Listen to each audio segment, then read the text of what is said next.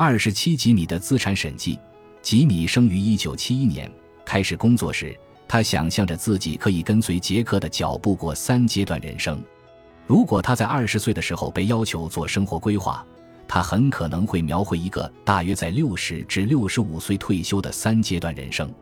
让他现在这样做规划，他会发现很难做出一份清晰的规划。所以在四十多岁的时候，我们为吉米设想的情景就是他在思考下一个人生阶段时可以做出的选择。我们首先评估吉米当前的有形资产和无形资产，以了解他面临的选择和挑战。然后。我们对他的未来生活进行展望，设想了三个场景，每个场景都涉及一个中心问题。吉米在四十五岁左右时的工作生活可以分为四个不同的阶段，如图五点一所示，显示了他进行投资时的资产余额上升；而在其他时候，他的资产因缺乏关注而贬值。吉米从二十一岁开始工作，毕业时获得了计算机学位，现在四十五岁。从财务角度看，他和许多人一样，要偿还学费和生活费积累的债务。大学毕业后，他比较容易地找到了工作，加入了当地镇上的一家中型信息技术公司 TransX。在接下来的五年中，吉米在一个为各种客户提供后台信息技术服务的团队中工作。他开始偿还债务，但还没有准备买房子，而且他的资产依然是负数。在二十六岁的时候。吉米跳槽到了一家大型零售公司——败家杀手的信息技术部门工作。败家杀手雇佣了八百五十人，是吉米的前客户。他现在和一个约十二人的团队一起工作，团队中一些人还在公司的另一个分支机构工作。团队领导负责对他进行指导，支持他发展他的合作技能。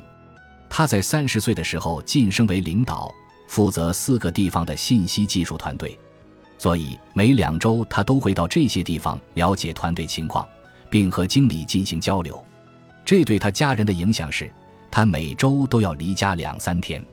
当吉米在败家杀手的管理阶梯上爬升时，他能够开始储蓄，为买房子存钱。在他进行管理工作的早期阶段，公司决定将信息技术后台的一半外包给印度孟买的公司。吉米负责与印度的信息技术供应商进行谈判，并两次探访了孟买的外包公司。这一切都很顺利，但到了三十九岁，吉米失业了。外包谈判非常成功，执行团队决定将整个信息技术后台搬到印度。这一切都在吉米的意料之外，他需要时间找到另一份工作。时间来到了二零一零年。世界仍然处于2008年银行业崩溃的压力之下，许多公司决定冻结招聘工作，而吉米还在挣扎是否能找到合适的工作。这就是为什么他决定做一个自由职业者。在接下来的两年里，他成了一名独立的信息技术专家，以小时计算工资，并建立一个网站来宣传他的技能。在财务上，这是一个艰难时期。他和妻子珍妮已经停止了储蓄，不得不重新用房子按揭贷款偿还家庭开销。到二零一二年，事情开始好转，公司再次开始招聘。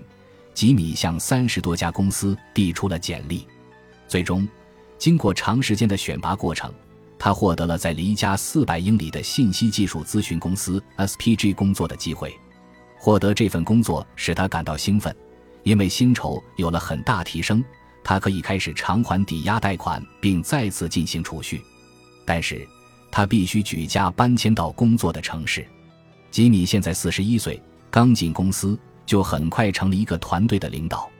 这一次，他要管理一个由十五名信息技术顾问组成的团队。吉米发现，在这家公司工作很辛苦，高级团队成员之间竞争激烈，每周都要计算公司收入并进行沟通。公司的各个团队为了客户工作而积极竞争。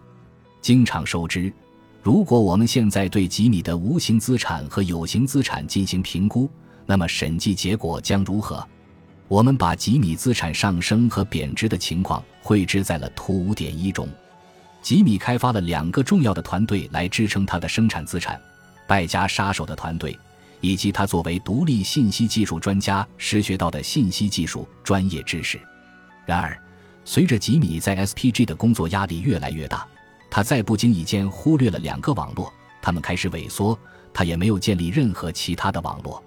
这就是吉米的生产资产在他四十五岁时在图像上显示为下降的原因。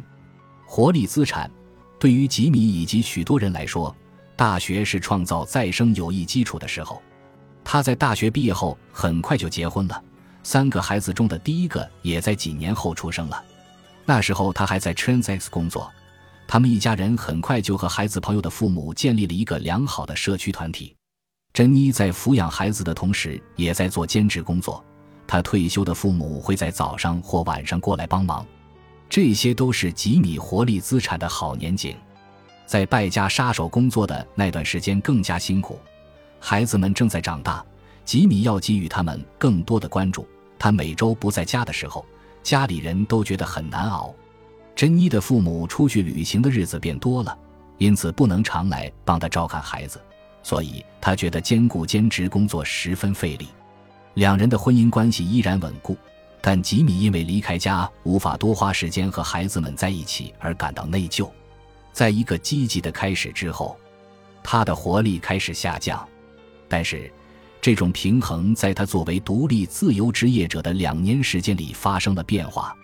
他花在孩子身上的时间更多了，还重新与老朋友建立了联系，与珍妮一起度了几次假。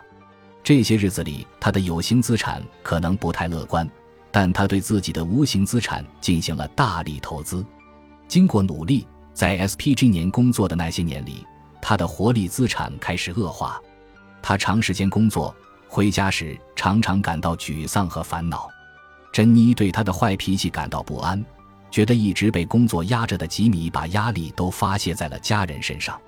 他的手机从不关机，晚上和周末也经常打电话。吉米工作之外几乎没有时间，但他必须保住自己的友谊。珍妮希望吉米对他能多一些关注，他想再次开始工作，对吉米无法给他更多的支持感到愤怒。转型资产，吉米扩展自己网络的时期有两个，一个是当他进入败家杀手并与孟买的外包业务联系在一起的时候，还有一个是他在做独立信息技术专家的时候。在这两段时间里，他开始增强自己的转型能力，拓展自我知识，对新体验保持着开放态度。在 SPG 期间，他既没有投资建立更多元的网络，也没有花时间去思考自己和自己的生活。有形资产和许多人一样，吉米在开始工作时还背负着受教育时积累的债务，直到进入败家杀手，他才可以开始为买房按揭了贷款，把百分之十五的收入存了起来。在做独立信息技术专家的那些年里，随着他与朋友重新建立了联系，他变得更加健康，无形资产也增加了，但他的有形资产却因为房屋转按揭而贬值了。他的主要有形投资来自进入 SPG 后增长的薪水，家庭储蓄率回到了以前的水平，所以现在四十多岁的吉米正处于这样一个阶段，他终于重建了他的有形资产，而他的无形资产却开始耗尽。下半场的人生正摆在他的面前，他有什么样的选择？三阶段人生情景设想，一种可能的办法是像杰克那样。依靠一开始的教育投资，完成三阶段人生后，在六十五岁退休。二零二一年的吉米，吉米现在五十岁，发现在一个快速变化的技术世界中，他的技能越来越过时。他也因此开始注意到，他在工作中被越来越多地边缘化。他回顾了一下自己的有形资产，在过去五年里，他已经开始存钱。在那之前，他还在艰难度日。做了一番粗略计算后。他意识到，他没有足够的储蓄能让他在六十五岁退休。二零三一年的吉米，吉米现在六十岁，财务投资和无形资产不足，使他越来越担忧自己的未来。虽然最近的储蓄改善了他的财务资产状况，但他仍然没有足够的钱支付百分之五十的养老金。此外，他发现他的国家养老金已被削减，而且在二零三四年。国家退休年龄将增长到七十岁。他工作的第一家公司为他提供了企业养老金，但他后来工作的公司减少了这笔款项支出，他的无形资产也耗尽了。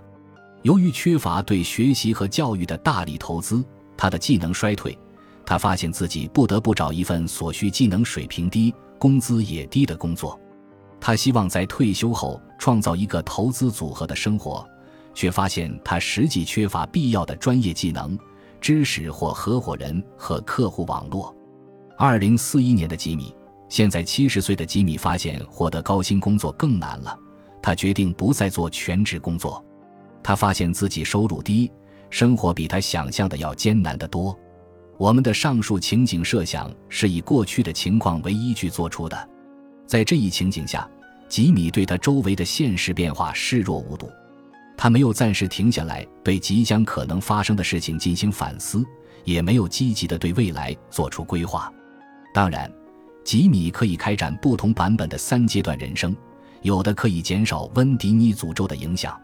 人生第三阶段捕捉到了两个因素，他们会使数百万像吉米那样正在遵循这一道路的人陷入困境。第一是历史储蓄不足，吉米在五六十岁的时候财务准备不足；第二是缺乏对无形资产的投资，过度依赖初期教育和职业生涯早期建立的小团体。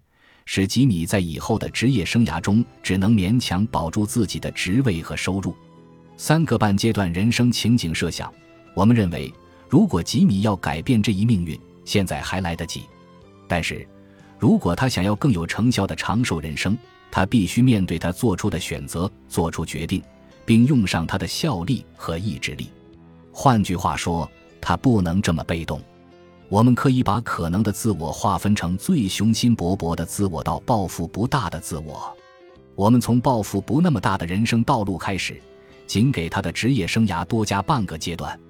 这半个阶段需要他做一些更新或改变，但不需要大力投资无形资产或大量使用转型资产。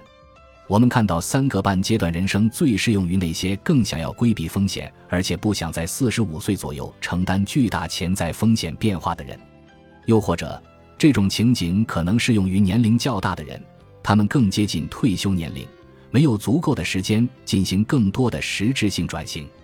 现在，我们来想象一下，二零二六年五十五岁的吉米，国家宣布退休年龄为七十岁，这使他开始行动起来了。他意识到。他目前的技能在 SPG 已经不那么有价值了，无法支撑他在竞争对手公司中获得高薪的工作。但他估计自己至少还要工作十五年。离他家几条街的地方有一家进修教育学院，以前在败家杀手的老朋友是那里的部门负责人。他给吉米提供了一个每周教一晚信息技术和管理课程的机会，薪酬并不多。而且吉米教不了学生渴望学习的热点话题，以保住在增长最快的新公司的工作。那里还有很多像吉米这样的人在提供服务，但吉米做的一丝不苟，深得学生赞赏。所以在二零三零年的时候，他得到职位邀约，使他能够从 SPG 辞职，全职在大学教书。吉米的薪水比以前少了，但他感觉自己得到了更好的利用。当然，也更受他人欣赏。这段更好的时光可以帮助他在工作和在家中与珍妮和他的第一个孙辈朱莉度过的时间中找到平衡。从财务角度来看，这个工作的真正优势在于，即使薪水只够支付生活费用，但吉米每工作一年，他就不会减少养老金的入资。重要的是，这些年由于薪资较低，吉米和珍妮下调了生活水平。这也将确保吉米的养老金可以维持的时间更长。当然，他们的房子看起来有些破旧。他在大学的工作和工资意味着他和珍妮不能像很多朋友那样去旅行。但还有许多人比他们更糟糕。三阶段人生与三个半阶段人生没有任何重大差异，但是三个半阶段人生更适用于吉米，因为找到了一份工作。吉米可以在七十多岁的时候将生活继续维持下去。吉米得到这份工作主要是靠运气，以及吉米对人生有意识的控制，新机会才得以开辟。他早早地采取行动，以避免三阶段人生的失败，从而延续他的财务资产。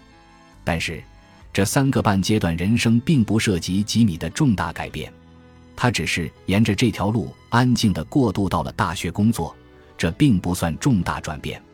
他仍然在同一个行业工作，仍在谈论同样的事情。这对于吉米来说成了一个问题。虽然他被认为是部门里的一个好同事，但很明显，他的经验和知识每年都在变得更加过时。当他2042年71岁退休时，甚至没有人给他举办告别晚会，因为许多教师都以为他已经离职了。改写迪伦·托马斯的话来说，就是吉米非常温和地走进了那个良夜。我们当然还有其他的三个半阶段人生情景设想。吉米可以工作到六十五岁，然后通过 SPG 或通过他与该行业人士的接触来确保一些兼职咨询工作。但是这实现起来并不简单。吉米需要有用的相关技能。考虑到他的年龄，他离开 SPG 后的日子会更加困难。SPG 总需要有他们认识和信任的人。能在公司忙不过来的时候来帮一下忙，吉米很乐意效劳。偶尔的咨询使他不至于无所事事，每年他赚的钱使他不必领取养老金。吉米深深地意识到，他的养老金不能长期支持他的消费支出。其他三个半阶段人生情景设想是吉米会离开信息技术行业，但仍然没有真正经历任何形式的转型，例如。吉米和珍妮的老朋友在邻近的城市经营了一家商店，非常高兴地为吉米提供了一份固定工作，帮忙记账和监管其他员工。吉米拥有丰富的管理经验，他们完全信任他。他们知道账上涉及的数目不多，但正如吉米所言，每一分钱都有它的用处。吉米很爱社交，十分享受与大家进行互动。所有这些三个半阶段人生情景设想都只在一个层面上起作用，虽然他们对增加有形资产无益，却缩短了吉米资产耗尽的时间，从而有助于实现有形资产的平衡。在所有这些情景中，吉米有更多的时间关注他的活力资产、他的朋友和家人、个人健身以及心理健康。然而，他们对生产资产的作用不大。并且很少使用跨组合资产，这些三个半阶段人生情景设想都缺乏对有形资产或无形资产的投资，而且没有涉及重大转变。然而，他们确实包括足够多的变化，无论这些变化有多小，他们都使三阶段人生更加美好。然而，缺乏重大的资产投资和转型变化，意味着这半个额外的阶段更多的是三阶段人生的一种补充。它延长的时间越长，缺乏投资这个问题就越严重。本集播放完毕，感谢您的收听，喜欢请订阅加关注，主页有更多精彩内容。